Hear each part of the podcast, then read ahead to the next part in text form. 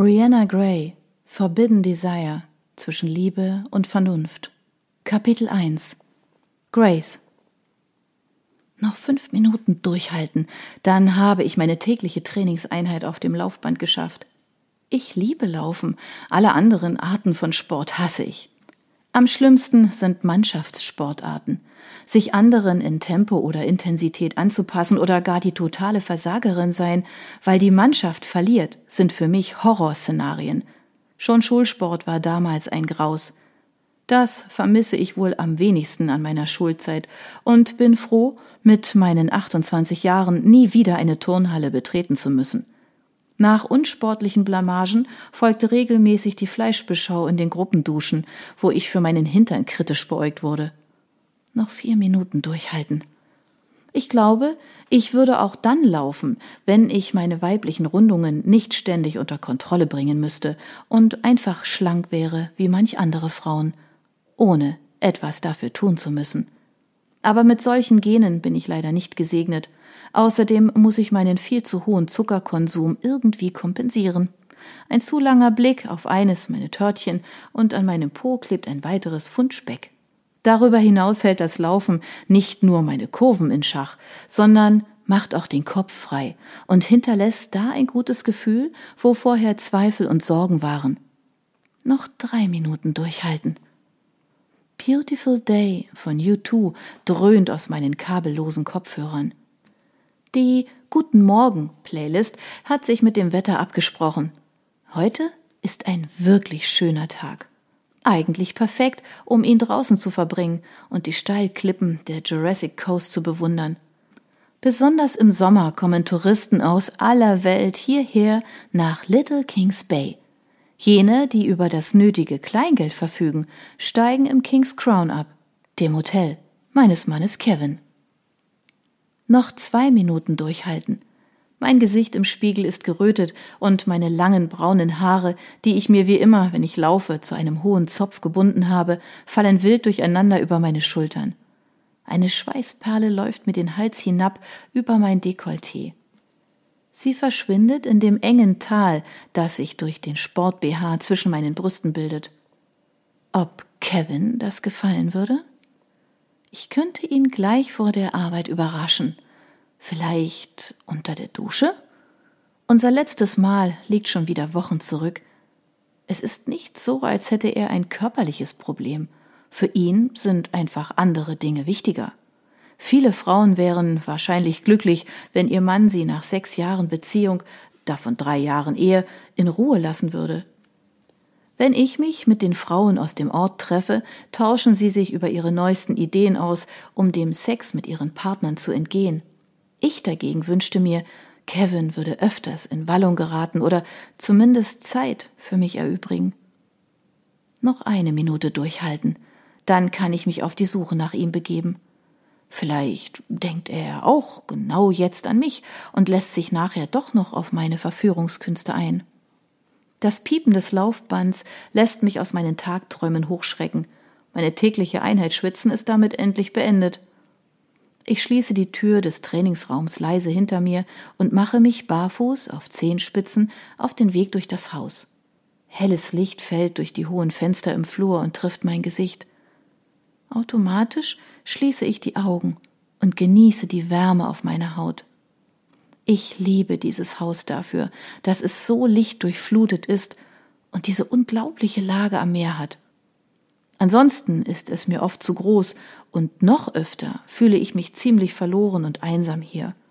Im Gegensatz zu Kevin, der diesen Lebensstandard von Kindesbeinen an gewohnt ist, komme ich aus einfachen Verhältnissen. Oder, wie meine Schwiegereltern es gerne betiteln, aus der Arbeiterklasse. Kevin ist als Sohn vermögender Hoteliers Luxus sein Leben lang gewöhnt, während meine Eltern die örtliche Kfz-Werkstatt betreiben und meine Mutter nebenbei freischaffende Künstlerin ist. Wir waren nie arm, aber eben auch nicht vermögend. Langsam schlendere ich den Flur entlang und streife dabei mit den Fingern die Wand unterhalb all der Bilderrahmen, die auf jeder Party ein echter Hingucker sind.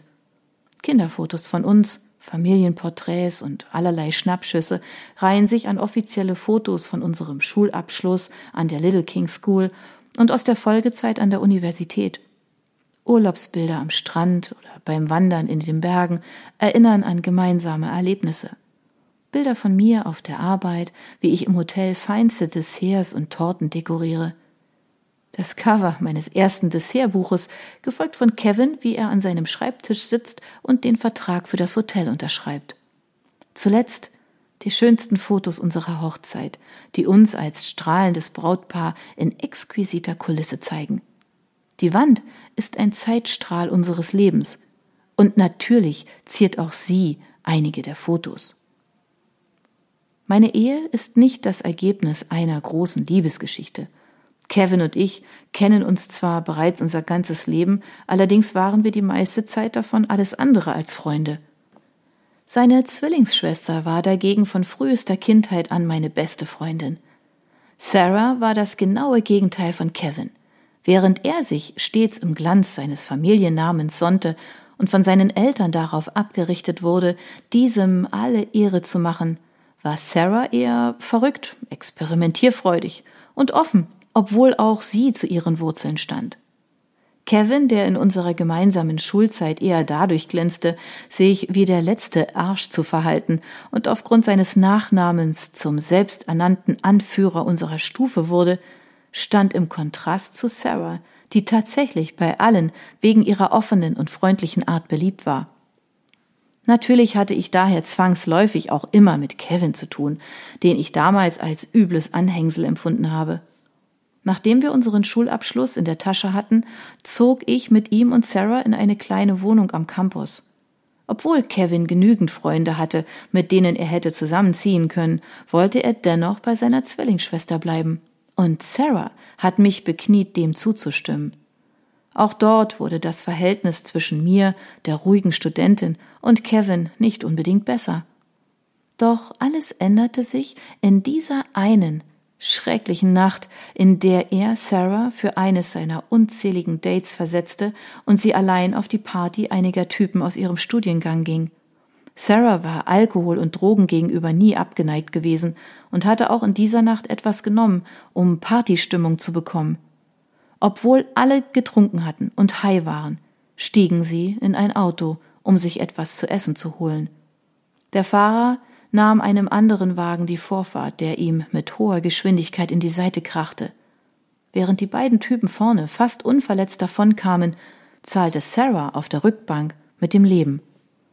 Nachdem meine beste Freundin gestorben war, lebte ich mit Kevin in einer Blase aus Schmerz, Selbstvorwürfen und Trauer.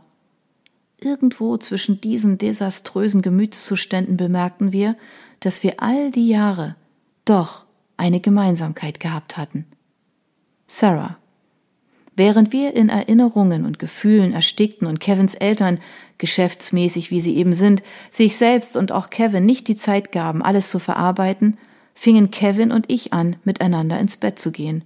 Eins führte zum anderen, und ohne dass wir je darüber gesprochen hätten, wurde aus uns ein Paar, das gemeinsam nach Little Kings Bay zurückkehrte. Der Rest ist Geschichte. Ich sehe wieder auf das Foto, das Sarah und mich bei einem unserer Selfie-Versuche zeigt, während Kevin hinter uns steht und das Bild durch Hasenohren und ein dümmliches Gesichtskino crasht. In der ersten Zeit nach dem schrecklichen Unfall konnte ich mir Bilder von uns kaum ansehen, so unerträglich war der Schmerz. Heute betrachte ich sie gern und erinnere mich an die Momente voller Glück und jugendlicher Unbeschwertheit. Mittlerweile zählen die Schnappschüsse, auf denen Sarah zu sehen ist, für mich zu den allerschönsten an der Wand. Alles, was nach ihr kommt, ist ein Abklatsch gegen meine Jugend. Ich horche an der Badezimmertür. Das Prasseln des Wassers ist deutlich zu hören. Leise schiebe ich mich hinein. Kevin steht mit dem Rücken zu mir. Heißer Dampf steigt aus der Dusche. Der Duft von Minze erfüllt den Raum.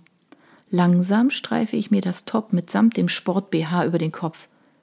Ich halte kurz inne und genieße den Anblick des heißen Wassers, das mit Schaum vermischt über das breite Kreuz meines Mannes läuft.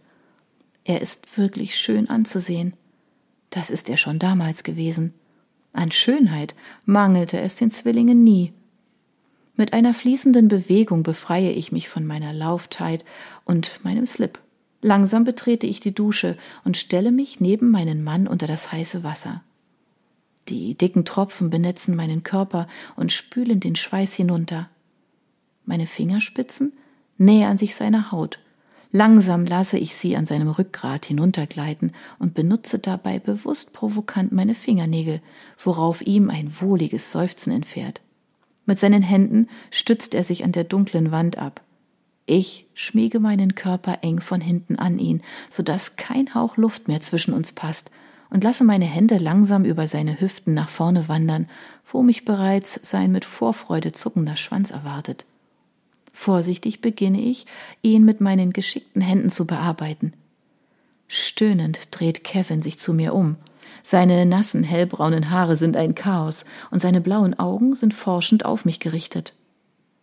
Er drückt mich sanft gegen die Glaswand der Duschkabine. Eine Hand legt er auf meine Brust, während er mich mit der anderen fester gegen das Glas drückt. Seine Lippen finden die meinen und arbeiten sich nach einem Kuss zu meinem Ohr hoch. Hast du die Pille endlich abgesetzt? flüstert er mir zu.